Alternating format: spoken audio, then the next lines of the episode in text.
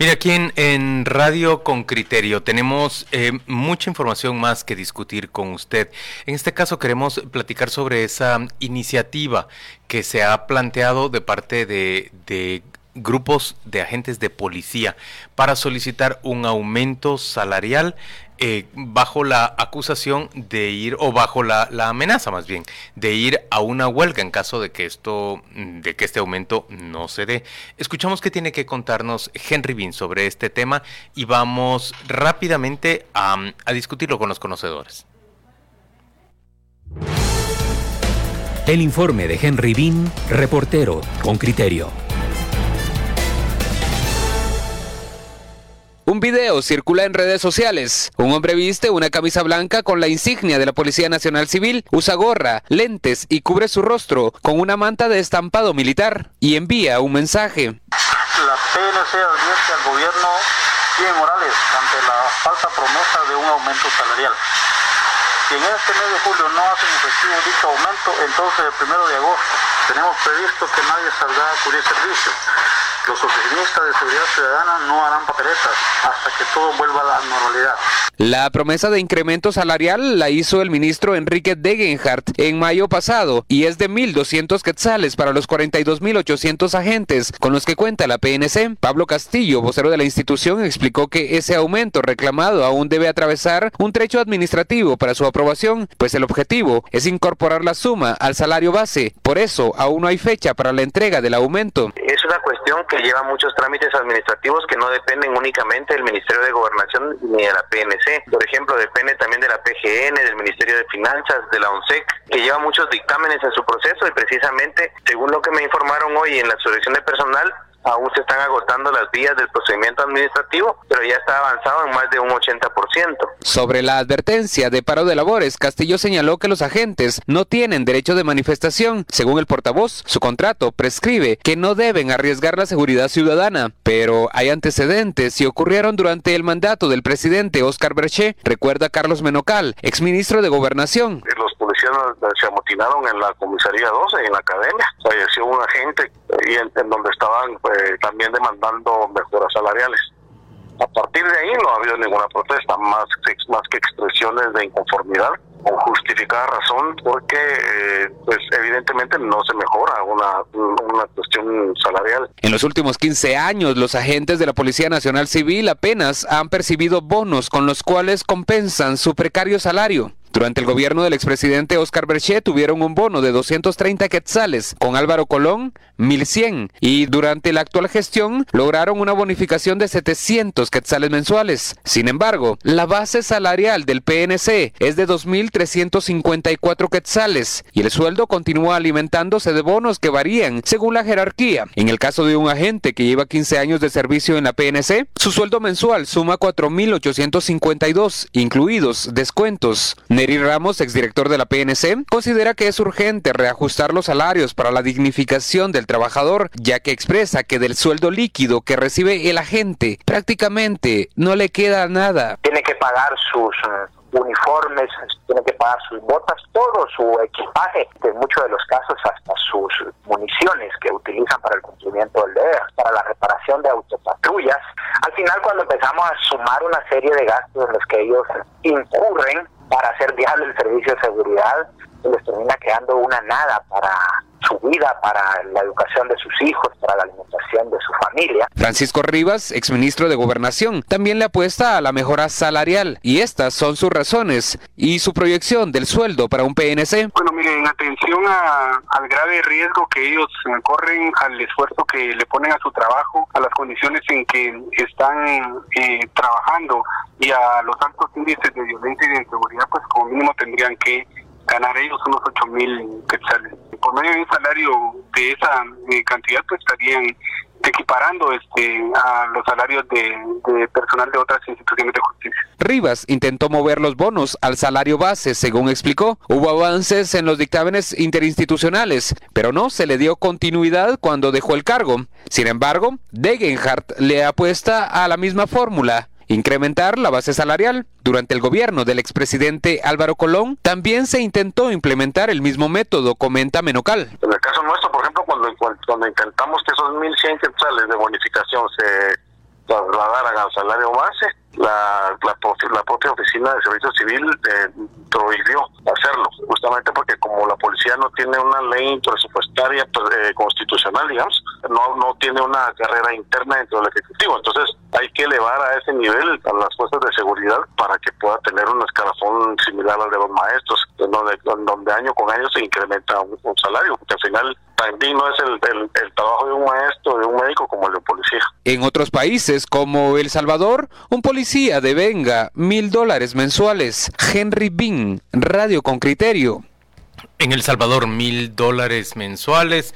En Guatemala, ¿a cuánto? ¿700, 800 dólares? Depende con bonos, a, aproximadamente pero según nos describía Neri Ramos, teniendo que asumir el propio agente de policía algunos gastos como su, su uniforme y sus botas.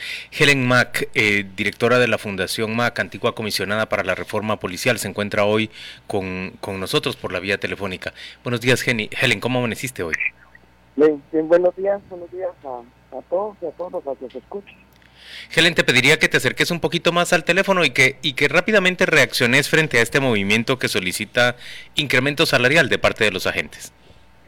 Sí, nosotros desde la reforma ya habíamos um, detectado cuál era el problema de fondo. Y el problema de fondo es que todas las fuerzas de seguridad deben de estar en un régimen especial.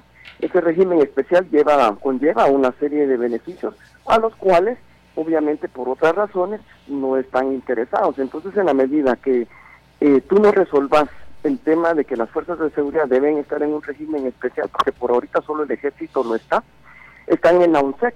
Entonces se les aplica eh, lo que se le aplica a cualquier funcionario, siendo de que ellos, por ser fuerzas de seguridad, deberían de estar en un régimen especial. Entonces los bonos efectivamente afectan, por ejemplo, a la hora de tu jubilación, porque esos no son parte de tu bono, de, de tu salario base.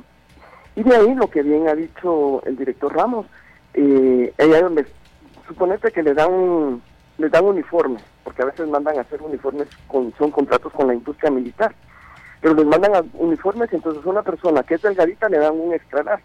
Arreglar ese uniforme le cuesta más que comprar un uniforme.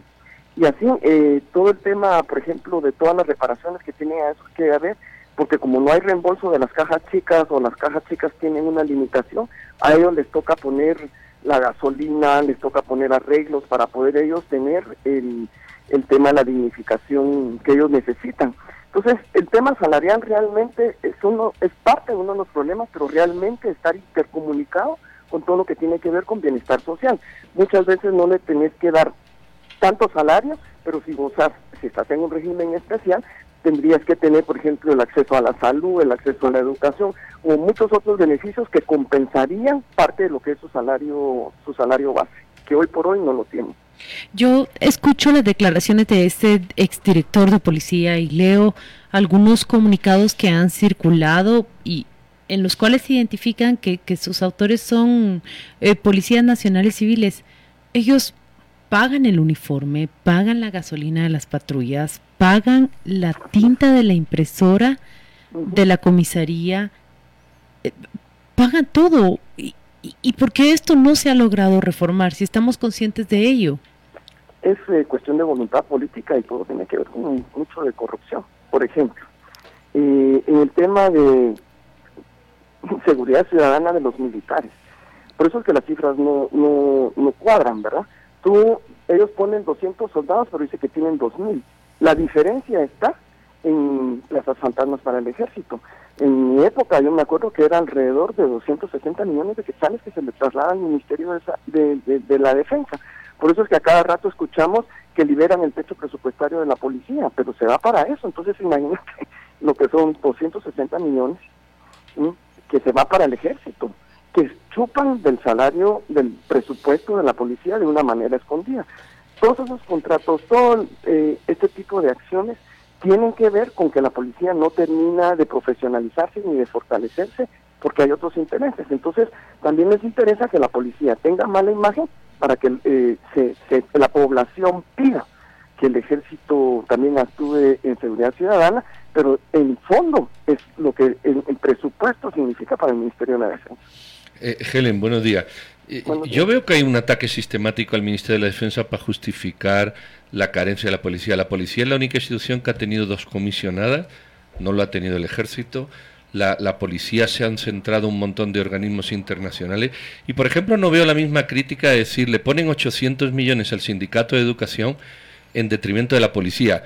Eh, ¿no será que no hay una voluntad, pero no porque haya un desvío a otros lugares, sino porque realmente hay algo que no funciona en la policía? Porque si algo ha tenido la convergencia de instituciones internacionales, de instituciones nacionales, ha sido precisamente la policía. Esto pasa por lo que ha sido la profesionalización. Todo depende aquí qué es lo que queremos. Queremos cantidad o calidad.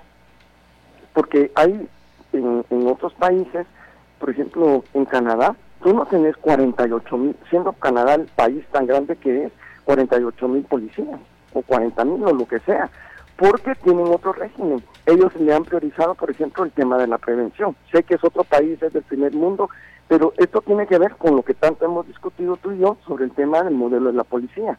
Pero todo te pasa por voluntad política, te pasa por la profesionalización. ¿Por qué es que el, la policía no puede ejecutar? Porque no tienen profesionales en, en el lugar de, a la hora de, por ejemplo, de subir eventos. No, yo, yo eso lo entiendo, pero mira, ahí han pasado ministros de, que yo creo que son incuestionables por ejemplo Menocal, por ejemplo Francisco Jiménez, por ejemplo Rivas, son ministros que, los podemos tachar de pocas cosas. Evidentemente han pasado otros. Ahí habéis pasado dos comisionadas de, alto prestigio, como tú y la señora Adelita. Adela de Torreviarte. Eh, ahí, ahí han incidido organismos internacionales de los más fuertes. Entonces la pregunta es, ¿por qué en esas administraciones que son digamos, intachables o con, poca tacha, con gobiernos que también eh, han peleado, como pongamos el del señor Berger. ¿Por qué no se producen resultados? Porque, o es que, hay una cosa que, ya también hemos discutido tú y yo, y que, y que a lo mejor hay que aceptar, y es que hay que destruir ese modelo y hacer otro. Igual lo que estamos es queriendo arreglar un modelo que no tiene realmente arreglo. Y evidentemente el fracaso es, está asegurado. No, Pedro, yo soy de la opinión que falta voluntad política. Por eso es que una de las condiciones que yo acepté para ser comisionada es que fuera una política pública que trascendiera gobiernos. En un gobierno tú no, no te da oportunidad, y menos si estás cambiando ministros a cada rato, para darle continuidad a las reformas que inicias. Entonces, como comisionada, que bueno, por lo menos en aquella época nosotros solo, solamente somos, jugamos un papel político, pero que las, los cambios vienen desde la policía pero como desde la policía, ya la policía no la, ni siquiera está reconocida constitucionalmente. Entonces, aquí lo que hay que tomar es una decisión de Estado. Es lo mismo que te pasa con el tema de la, de la desnutrición y con un montón de políticas públicas que deben de tener una estabilidad para lograr los cambios. Pero si cada, cada año o cada dos años cambias de ministro y, y, y un gobierno termina cada cuatro años, tú no tienes una política pública estable que realmente le apunte a la profesionalización de la policía. Porque cada ministro que llega toma decisiones diferentes y destruye lo que se ha venido haciendo. Yo, yo seguramente simplifico mucho las cosas, Helen, pero creo que, que dos cosas son... Mm, a ver, no es aceptable que el propio agente de policía, que el, el, profesional, el, el, servidor público, tenga que echar mano de sus recursos para eh, cubrir gastos que son responsabilidad del Estado, eso por un lado. Y por el otro lado, estoy seguro que los agentes deben, como cualquier otro eh, profesional, tener un régimen de o un escalafón de incrementos digamos constantes en su salario que le permita pues hacer frente de una manera honrosa decorosa al incremento en el costo del nivel de vida porque estos no, esas dos esos dos aspectos no se logran con relativa facilidad otra vez es voluntad política. la policía no tendría que estar en, la ONSECA. Ellos son, son fuerzas de seguridad y por lo tanto tienen que estar en un, en un régimen especial. Estamos hablando desde el año 96, que se firmaron los acuerdos de paz, que se ha insistido yo, de las que promoví, de que fue tuvieran un régimen especial y, y sacarlos de la ONSEC. Eso no se pudo. ¿Y eso qué es? Es voluntad política. Entonces, todo son, son problemas estructurales y de decisión política. Igual te pasa por el, el, modelo de, policial que hemos hablado tantas veces con, con Pedro. Pero todo te pasa por la voluntad política. Y si tú no tenés interés en las fuerzas de seguridad, porque lo que querés es un show mediático, de que en lugar de tener 25 mil policías voy a tener 50 mil, pero al mismo tiempo tú no le das condiciones de bienestar a la policía, los tenés hacinados, ellos tienen que ver qué hacen para poder sobrevivir. Por ejemplo, eh, por eso todo el tema del salario va vinculado con, con, el bienestar policial. Ellos se van a descanso, les dan tres días de descanso y como están desperdigados por toda la República de su lugar donde viven, se toman un día para poder llegar a su casa, están un día y al día siguiente tienen que regresar. Eh, todo va relacionado, tiene que ver con profesionalización, tiene que ver con las distintas facetas del bienestar policial y tiene que ver con carrera. En el fondo tiene que ver con respeto hacia la gente también. Hacia la gente, pero nosotros ya hemos visto con este, por ejemplo, con este acuerdo de país seguro, lo único que mostró el presidente de la República y, y o esa dupla fue el irrespeto que nos tienen a, los ciudadanos guatemaltecos. Igual eh. sucede porque no va a ser lo mismo con la policía. ¿Cuánto debiera ganar ese agente? Nosotros hemos hecho eh, un desglose de lo que recibe de salario. Son 4.800 quetzales finalmente, de los cuales debe aportar para este tipo de insumos que nos han descrito en la nota de Henry Bean. Son alrededor de 630 dólares, pero ¿cuánto debiera ganar ese agente, el primer grado, el policía raso? Nosotros eh, eh, cuando estuvimos haciendo el análisis salarial de los policías, y está, eh, había que hacerlo porque ellos al final también son auxiliares, especialmente los de investigación, son auxiliares de la justicia. Entonces tendría que ir equiparado más o menos a ese nivel. Pero yo siento que el, tema está en el régimen especial que ellos tienen que tener como fuerzas de seguridad y que nadie ha querido hacerlo. Entonces hay que preguntarse por qué no quieren que la policía, por ser una fuerza de seguridad, tenga un régimen especial. Yo creo que esas son las preguntas de fondo y que son problemas estructurales que hay que responder, pero que a nadie le interesa responder. Helen Mac, gracias por acompañarnos esta mañana en Radio con Criterio. Se trata de la antigua comisionada para la reforma de la Policía Nacional Civil y conversamos con ella en torno a esta demanda de incremento salarial que hacen los agentes de policía. Pausa y volvemos para seguir sobre el tema. Esto es Radio con Criterio y estamos discutiendo en torno a esa demanda, ese requerimiento de parte de, agentes de policía de luchar por un mejor salario para ellos. Eh, vamos a, discutir a partir de ahora con Víctor Porras, quien es presidente de la Asociación Humanitaria orgulloso de mi Policía Nacional Civil. Es una de las personas que dirige este movimiento. Buenos días, Víctor. ¿Cómo se encuentra usted? Muy buenos días. Bendiciones a todos aquí siempre trabajando duro y tratando de poner en alto el nombre de todos esos policías que salen a arriesgar su vida día con día y realizan un trabajo con, con mucho con mucha dignidad, ¿verdad tú? Claudia, le está pidiendo, se está preguntando ¿Quién es Víctor Porras? Presente usted frente, preséntese por favor frente a nuestra audiencia. Ah, mi nombre es Víctor Porras, presidente de la Asociación Humanitaria Orgulloso de mi PNC, activista por los derechos del Policía Nacional Civil ex policía nacional civil que ha sufrido eh, los dejámenes que se vive dentro de la Policía Nacional Civil. Eh, Víctor, buenos días. ¿Por qué, eh, yo le preguntaba hace poco a la señora Mac, la Policía Nacional Civil es la única que ha tenido dos comisionadas? Hay ministros de todos los gustos, pero hay ministros útiles, capaces, y ya hemos dado algunos nombres. ¿Por qué la Policía Nacional Civil, el modelo de Policía Nacional Civil, no evoluciona hacia esa optimización y siempre nos quejamos de corrupción, de coimas, de agentes metidos en problemas. ¿Por qué el modelo no avanza y se optimiza? Bueno, si hablamos de corrupción y hablamos de por qué no, no avanza, eh, pues el problema principal es la falta de continuidad de los mandos, de, de, la cúpula, o sea, desde desde el ministro hasta lo que es la cúpula de, de, lo que es director, subdirectores, si no tenés un equipo compactado que trabaje y que le dé continuidad a todos los proyectos que hay, cada vez que hay una administración nueva, siempre quieren eh, decir, bueno, es que la administración pasada estaba haciendo todo mal y empezamos de cero, empiezan a votar los proyectos, llega, llegan ministros que empiezan a subir, como nosotros los policías decimos, a, a los jefes Lucky Men, que son los jefes Lucky Men, que no tienen el rango y lo suben. Entonces no tienen la capacidad, no tienen una eh, carrera que donde hayan sacado todos los, los, los rangos, eh, hayan pasado por todos los puestos, entonces como lo suben, no, no realmente no saben cómo es ser policía y vienen y cometen los errores que han cometido hasta hoy en día, ¿verdad? ¿Cuál es, ¿cuál es la esencia del problema? ¿Es una, es una ley que, que haga una carrera eh, en condiciones para evitar esto? ¿Es una ley de destinos? ¿Es Mm, mm, es anacrónico que en el siglo XXI los policías sean tratados como eh, como soldados de tercera, y digo de tercera porque los meten en nave. Pedro, ahora mismo me están mandando un video que, que, ilustra lo que vos decís, un video de, de la sede policial en Chicacao, Suchitepeques.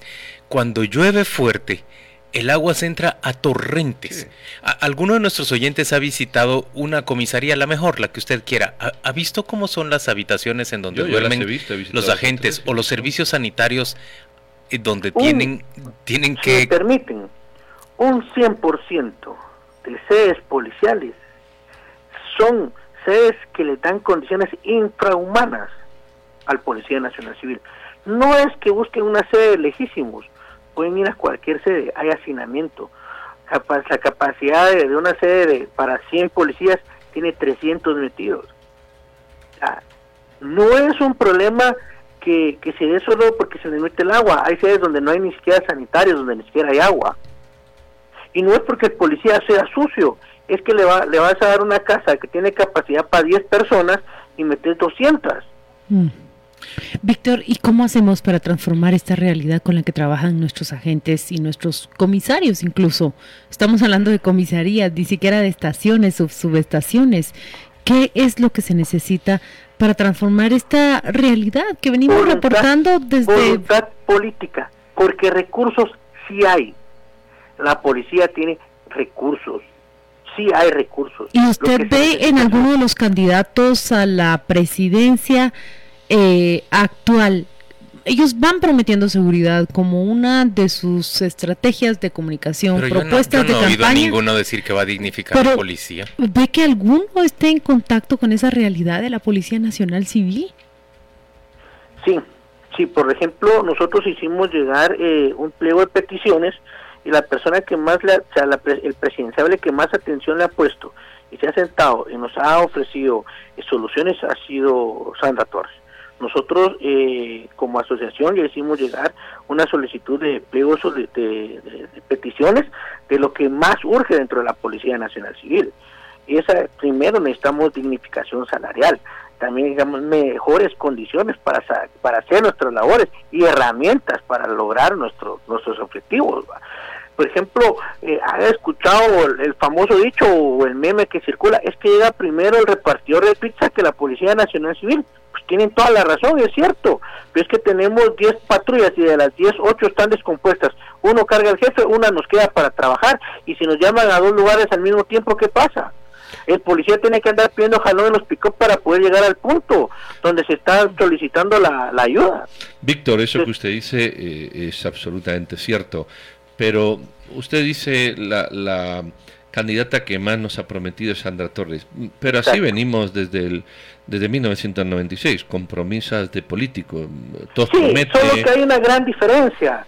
Ahora hay una asociación que representa 45 mil policías. Ahora estoy yo como representante de esos 45 mil elementos. Y si no se nos cumple, vamos a salir a las calles, todos los familiares de Policía Nacional Civil, a exigir que se nos cumpla lo que por derecho nos hemos ganado. Porque el policía por derecho ya se ganó el aumento, por derecho se ha ganado mejores condiciones. ¿Aumento de cuánto, Víctor? ¿Qué manda? ¿Aumento de cuánto? El aumento, si me decís cuál es el, aumento que tendría que tener el Policía Nacional Civil actualmente como agente, tendría que tener mínimo, mil, eh, tendría que tener 7.500 de barato, mil dólares. No sería lo más razonable, no sería lo más razonable en cambio que se le garantice al policía que él no tiene que pagar y no va a tener que pagar nada más ni su uniforme, ni sus botas, ni nada por el estilo. Es que es obligación, es obligación del Ministerio de Gobernación brindar las herramientas necesarias para realizar el trabajo. esa, no sería una buena, esa no sería una buena transacción inicial antes que el incremento salarial, la garantía de que no van a tener que hacer esos gastos. Mira, el Policía Nacional Civil hace los gastos no porque sea obligado, sino porque tiene vocación de servicio. Y al ver que la única patrulla que, que, que funciona ya no va, entre todos hacen la famosa cooperacha para poder arreglarla. Cuando ven que ya no hay eh, insumos para, para la, la, la, oficina, entre ellos hacen la cooperacha para pagarlo. Víctor, hay, ¿hay tanta vocación de servicio que el que vive en Huehuetenango viene a sacar servicio a, a, a Jutiapa, por ejemplo. Víctor. Tendría que haber una reorganización para que ellos tal vez no estén directamente en su lugar de servicio, pero que estén mínimo a media hora, 40 minutos, una hora. Víctor, ¿hay algún estudio del nivel de endeudamiento de, de, los agentes de policía con entidades bancarias y Mira, con... El nivel de endeudamiento de Policía Nacional Civil está un 75%. El Policía Nacional Civil gana 4.800 quetzales, de los cuales 2.433 quetzales van directamente a Bantra, al Banco de los Trabajadores. Pues, a ver, explíquenos, sacó, explíquenos sacó eso para entenderlo, Víctor. ¿Qué mando? Explíquenos eso para entenderlo. De los Mira, 4.800 quetzales que le pagan. Exacto. Sí. Del, del, de esto, un poquito más del 50% va directamente al Banco de los Trabajadores. Bueno, se lo depositan ahí, ¿no? No, ellos de, les de, eh, la, la, planilla va depositada al ban, en Ban Rural. Entonces, pero desde planilla les descuenta las deudas Bantrap. Bantrap regularmente, si usted le pregunta a cualquier agente, ahorita cualquiera llama, él tiene deuda en Bantrap. Está entre 100 a 120 mil, 150 mil la deuda de Bantrap. ¿Por qué? Porque dan 100 mil quetzales en una hora y no ni, ni siquiera necesitas llevar un récord de servicio, te dicen los, los asesores, dame tu DPI, nosotros te tramitamos eh, el, el récord de servicio. Ellos van a, a, a, la dirección general y les dan, o sea, es más rápido que le den a un asesor de Mantrap el récord de servicio que a uno mismo como Bueno, policía. quiero decir, son préstamos que ellos voluntariamente han adquirido. Sí, correcto. Ok, ok ahora entendí. Pero eso significa que muchos agentes de policía tienen muy recortado su, su poder. Bueno, pero porque están su poder por decisión personal, sí. Y, y antes de que continúes eso de por voluntad propia, me gustaría corregirlo, porque por el tipo de salario que tienen, por la por por la poca y por el poco incentivo económico que tiene el policía nacional civil termina endeudándose Víctor, ¿y de cuánto es, eh, la, existe un número promedio, la deuda promedia de cada uno de los agentes, comisarios, subcomisarios, supervisores? El, el 90% de, de fuerzas policiales agentes, dirijamos un solo agente. Uh -huh. El agente está endeudado, eh, o sea, la, la, totalidad de agentes es un 95% de agentes que está endeudado. Bueno, pero yo creo, Víctor, que, independientemente de cómo lo queramos proponer, hay muchas personas que ganan el mismo salario y no tienen esa deuda. Que le hayan facilitado eh, la posibilidad de darle un préstamo y que se hayan acogido a él. Es que hasta eh, hace cuatro años los únicos que le daban crédito al, a, al Policía Nacional Civil era Bantrap, en ningún otro banco le daban crédito. El único banco que tienen el descuento automático para, para decir, bueno, tenemos garantizado que nos van a pagar porque ni siquiera tenemos necesidad de que de descontarles donde les de, a donde les depositan, sino antes de que se les deposite les descuenta Bantrap. Entonces tenían todas las facilidades. Entonces yo no entiendo por qué el gobierno, por qué uno, un ministro con carácter va a dar cuenta que el banco le está robando. Está no, no, haciendo... Víctor, no, disculpe, no, no, ahí, ahí no estoy de acuerdo con usted. No, no, eso es un discurso, perdone que se lo diga. El policía, si tiene la libertad de, de, contratar un préstamo, independientemente no de las condiciones. Hace cuatro años, hace cuatro años, el único banco que le daba crédito. Bueno, de acuerdo, sería el único, pero había libertad de hacerlo. Yo conozco un montón de secretarias que cobran lo mismo, tienen opción y no lo hacen. Es decir, que lo hayan hecho porque le hayan dado unas facilidades en las condiciones que usted quiera, no significa que no han sido libres de poder tomar la, la elección. Fueron voluntarios. Yo, yo, creo que el gran problema es que la falta de educación financiera dentro de la policía. Exacto, nacional. Exacto, eso, eso es otro estaremos tema. todos de acuerdo. Sí, Víctor, la policía en muchos Y de sitios. todos. Víctor, un, un último punto. Eh, usted es un policía retirado. Eh, No, no, yo renuncié a la PNP. Por eso, es un, es Yo- un policía retirado.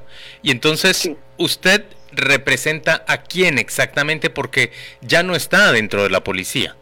Represento a todo Policía Nacional Civil activo y jubilado. Pero ¿y en base a qué esa representación? ¿Ellos forman parte de su organización? Formamos una asociación. ¿Cuántos? Eh, nosotros formamos en el 2015 la Asociación Humanitaria Orgulloso de mi PNC. En nuestra acta constitutiva está que vamos a velar por los derechos del Policía Nacional Civil Activo y Jubilado, vamos a fiscalizar... ¿Y cuántos integrantes tienen? Nosotros no no no tenemos eh, inscripción, sino eh, funcionamos directamente por un rubro. ¿Y cómo se sostienen? ¿Qué más? Nosotros formamos nuestra propia cooperativa, tenemos la Cooperativa Integral de Ahorro y Crédito Orgulloso de mi PNC, que va dirigido a los policías nacionales civiles, sacamos al Policía Nacional Civil de la deuda de, otros bancos que cobran un 24% de interés, lo trasladamos con nosotros donde pagan un 7.2% de interés y las ganancias que genera la cooperativa sirven para alimentar la asociación. ¿Y cuántos integrantes tienen en esa cooperativa? Hacen de... 1.462 agentes que son socios. Ustedes lo que hacen es como un banco alternativo. Es voluntaria la afiliación, ¿no? Exacto. Pero, pero a lo que se refiere Pedro es que ustedes son también una entidad que, que da préstamos a los policías. Pues al ver la necesidad de, de, de, bajar la tasa de interés que ellos pagan, fue que se formó. Primero se formó la asociación, después se formó la cooperativa. Muy bien. ¿Y cómo cobran ustedes eso a diferencia eh, del banco, por ejemplo? Con cheque. Ah, tienen que pagar, digamos, tienen que llegar a depositarles un cheque o a entregarles un cheque a los agentes. Muy bien, Víctor. Exacto. Para los agentes nosotros cobramos un 7.2% de interés, mientras que otros bancos cobran un 24% de interés. ¿Qué hacemos con esto? Que el policía tenga un ahorro más o menos de mil quetzales mensuales. Víctor, muchas gracias por acompañarnos esta mañana en Radio con Criterio. Gracias a la orden. Estás escuchando Radio con Criterio por Infinita 100. Estás entre inusuales.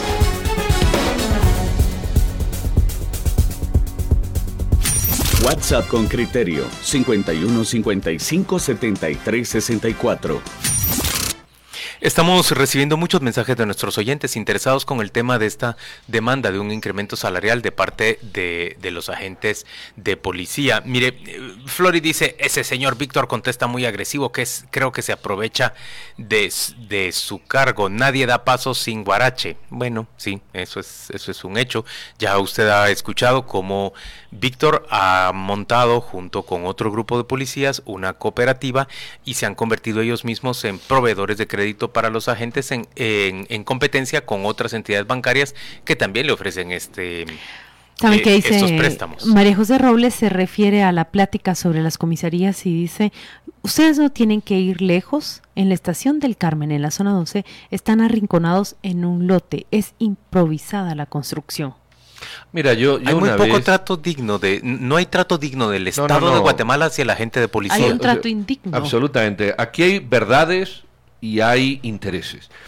Eh, yo he estado en comisarías eh, y en baños de comisaría y me he ido a la tienda de enfrente a comer Coca-Colas para los comisar, para los policías y a comprarle un lapicero porque no tenían para levantar un acta un día que ayudé en un accidente. Es decir, que, que la policía está absolutamente maltratada, desgraciadamente maltratada, no hay ninguna duda.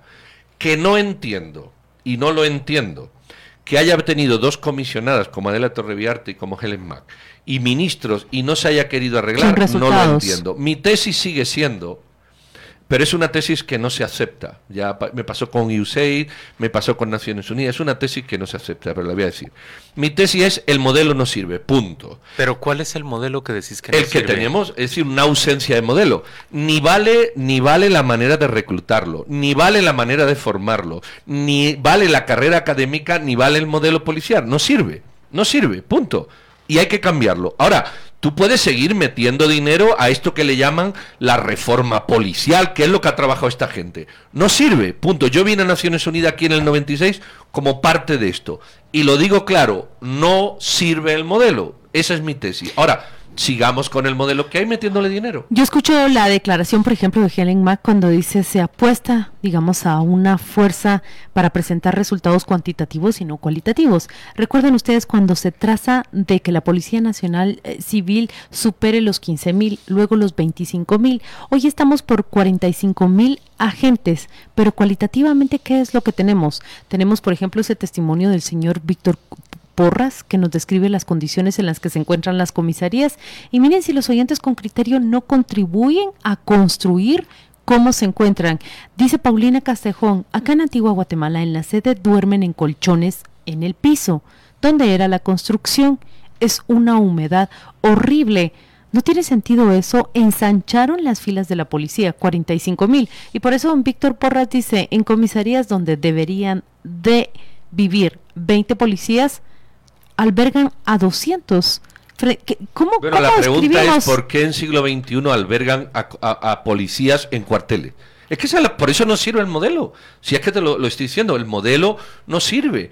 El modelo no sirve, la recluta no sirve, la manera de reclutar a los policías es que, no funciona, no sirve el modelo, Juan Luis. Pero ¿qué es lo que no, me decís que no sirve el modelo de, de reclutamiento? Muy bien. ¿Qué querés que hagamos entonces? ¿Que solo contratemos profesionales para la policía? No, que se genere una dinámica en el Estado que permita que el policía que llega llega lo más filtrado posible. Por ejemplo, te voy a poner un ejemplo. No un curso de nueve meses, te referís, que lo fue recortando no, no, Mauricio curso de nueve meses no es problema, o de un año. Te voy a poner, por ejemplo, mira, este país tiene decenas de miles de guardias privados de seguridad, decenas de miles de policías municipales y decenas de miles de, de soldados que se gradúan en el ejército. Bueno, de esos decenas de miles, tú puedes hacer un filtro, porque, porque ya, ya es gente con una capacidad, ya es gente, si quieren los policías municipales, y hacer un filtro para que tengan preferencia a la entrada de la policía quien haya pasado y dado, y, dado buenos resultados en esas instituciones. ¿Qué significa?